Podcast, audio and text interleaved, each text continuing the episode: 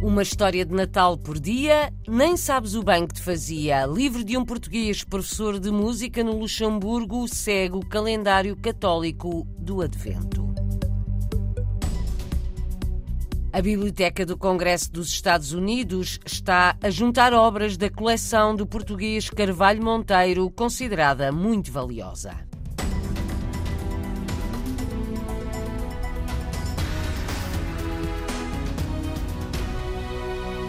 Uma história de Natal por dia, nem sabes o bem que te fazia. É o novo livro de João Miguel Reboredo, professor de música no Luxemburgo. É um livro que segue o calendário católico do Advento, as quatro semanas anteriores ao Natal. Por isso, este livro vai estar à venda a 1 de dezembro. Conta o autor que a edição está quase esgotada.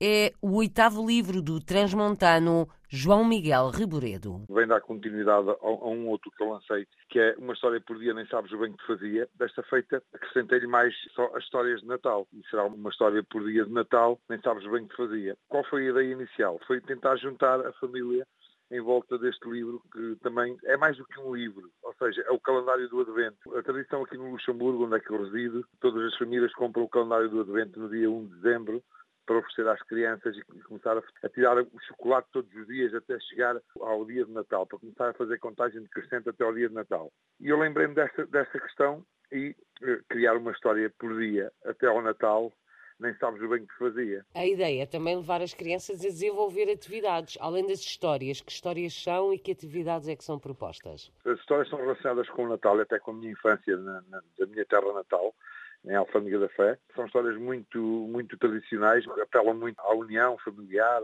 à, à afetividade e, e, aos valores que o Natal também nos transmite. E depois, além da história, as crianças têm uma atividade também por dia, ou um grafismo, ou um desenho, uma pintura, ou um, um, trabalho de expressão plástica, onde as crianças são levadas a, a, poder decalcar e fazer um postal de Natal, fazer a própria carta do Pai Natal. E tem outra coisa também bastante interessante, é que no final, quando as crianças acabarem de ler o livro e, e completarem as atividades todas, depois têm que se dirigir, neste caso aqui no Luxemburgo, à Escola de Música, para levantar uma sacola de presentes corresponde ao tal chocolate que é distribuído por dia até ao dia 25. Um brinde no final do livro. Uma história de Natal por dia, nem sabes o bem que te fazia. Este livro foi já reservado por algumas empresas de portugueses no Luxemburgo e também pelo município de Alfândega da Fé, a terra do autor João Miguel Reboredo. É uma edição de autor, eu não vou ter distribuição porque não houve tempo para fazer distribuição este Natal. Tive o apoio da Câmara Municipal de Alfândega da Fé, onde vai comprar um livro também para todos os alunos. Aqui tive algumas empresas no Luxemburgo também que se juntaram a esta causa e compraram livros também para oferecer aos filhos dos funcionários empresas que trabalham essencialmente com empregados portugueses. O livro vai estar à venda na Escola de Música aqui no Luxemburgo, vai estar à venda em Alfândega da Fé. Já agora, onde é que é a Escola de Música e como é que estão as aulas este ano? Estão cheias, João? A Escola de Música é em Diferdens, aliás, vamos para Solubre, em Solubre. A escola está a correr muito bem, estamos a ter cada vez mais uh, alunos. Temos cerca de 60 alunos uh, distribuídos por uh, quatro disciplinas, por piano, por guitarra, por canto, formação musical e também a formação musical acompanha os, os naipes todos, não é? Temos também acordeão, este ano começamos com acordeão. E estamos a lançar também a disciplina de saxofone. Ainda não temos inscrições, mas eu penso que em breve vamos ter uh, alunos para o saxofone também. João Miguel Reboredo, professor de música em Differdange, autor do livro Uma História de Natal por Dia, nem sabes o bem que te fazia. Este livro vai ser apresentado na segunda-feira no Centro Cultural Camões, na cidade do Luxemburgo, ao final da tarde. Amanhã, Luísa Sobral, no domingo, Mísia. As duas cantoras portuguesas vão atuar no Luxemburgo no festival Músicas do Mundo de Esternac. Ambos os concertos estão marcados para as oito da noite. Na maior biblioteca do mundo, no Congresso norte-americano em Washington, a coleção do português Carvalho Monteiro está a ser redescoberta, juntamente com a coleção Oliveira Lima. É uma das mais valiosas coleções luso-brasileiras existentes. Foi dada a conhecer recentemente. Os livros e peças de coleção de Carvalho Monteiro são considerados uma das espinhas dorsais da Biblioteca do Congresso. Conta o correspondente da RTP nos Estados Unidos, João Ricardo de Vasconcelos. Foi preciso um trabalho de arqueologia quase como nos filmes do Indiana Jones para redescobrir 9 mil dos cerca de 30 mil livros da coleção do português Carvalho Monteiro. Algumas das peças são muito raras e foram adquiridas pela Biblioteca do Congresso norte-americano há quase 100 anos. Beatriz Aspo está na direção da gestão das coleções e deu início a esta aventura. Pesquisadores de Portugal vieram aqui querendo saber onde estava a coleção do Carvalho Monteiro, onde estava a biblioteca, mas isso não existia. Comecei procurando por Camões e achei mais ou menos uns 300 livros.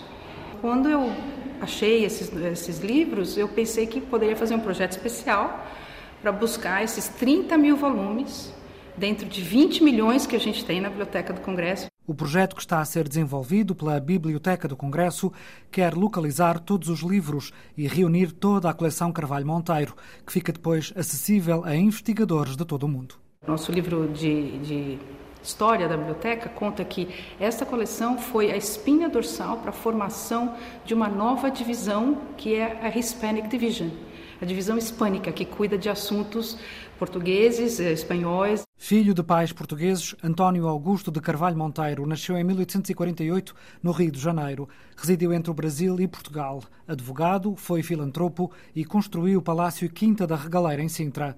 A coleção Carvalho Monteiro, em conjunto com a coleção Oliveira Lima, da Universidade Católica da América, são das mais valiosas coleções luso-brasileiras do mundo. Oliveira Lima foi um diplomata brasileiro que viveu em Portugal e deixou um espólio de 60 mil livros. As coleções foram apresentadas na Biblioteca do Congresso durante o simpósio Visions of Brazil Visões do Brasil para assinalar também o bicentenário da independência daquele país. Coleções luso-brasileiras na maior biblioteca do mundo, no Congresso norte-americano, em Washington. Um tenor português está na Ucrânia para realizar um espetáculo solidário amanhã e depois. João Mendonça, natural de Setúbal, já cantou para o Papa Francisco no Vaticano, agora vai atuar na Catedral de Assunção de Maria, em Lviv. A jornalista Marta Pacheco falou com ele antes da viagem. Vai cantar em português, mas também em ucraniano. Uh, vou cantar uma canção em ucraniano que estive a aprender. Tive umas pequenas aulas com um amigo ucraniano que está aqui em Setúbal, o Andrei. Depois de ter atuado, por exemplo, no Vaticano, João Mendonça vai cantar na Ucrânia. Um dos temas que irá interpretar será precisamente este Ave Maria, tema original que levou ao Papa Francisco. Vai muita coisa do meu CD. O meu CD tem canções que eu digo não são bem religiosas, são canções espirituais. Tem o Aleluia do Cohen, tem o meu Ave Maria, tem o Recado. Quero cantar canções de Natal também, porque já vou num contexto natalício. Ao lado de um pianista ucraniano, a ideia é fazer um espetáculo solidário mas devido à situação instável no terreno, ainda não há certezas de como tudo irá decorrer. É, é um concerto que vai acontecer, que eu vou saber que vai acontecer umas horas antes. Pode ser cancelado por algum motivo, algum alerta, uh, algum problema de logística, falta de luz. Não, portanto, o concerto eu só sei que vai acontecer no momento quando entrar em palco. Apesar dos riscos e do receio da família, o tenor sente que não podia ficar indiferente e que esta será uma forma de ajudar. E portanto vamos fazer, eh, vamos fazer um concerto solidário e o, o valor angariado será para, para ajudar alguém. Angariado como? Vão ter gente a assistir Sim. à venda de bilhetes? Isso é. vai funcionar de forma o mais normal possível Sim. dentro do contexto? Sim, vai ser um espetáculo normal, com bilheteira, e vamos depois cobrar um valor, pronto, ainda a definir, isso são coisas que eu ainda não sei. E pronto, eu acho que vai ser, vai ser acima de tudo uma, uma missão, também um pouco espiritual, acho que vai-me fazer ver o mundo de outra maneira. Devido aos problemas com a energia, o concerto vai acontecer na Catedral Dominicana em Lviv, antes de escurecer logo às três da tarde.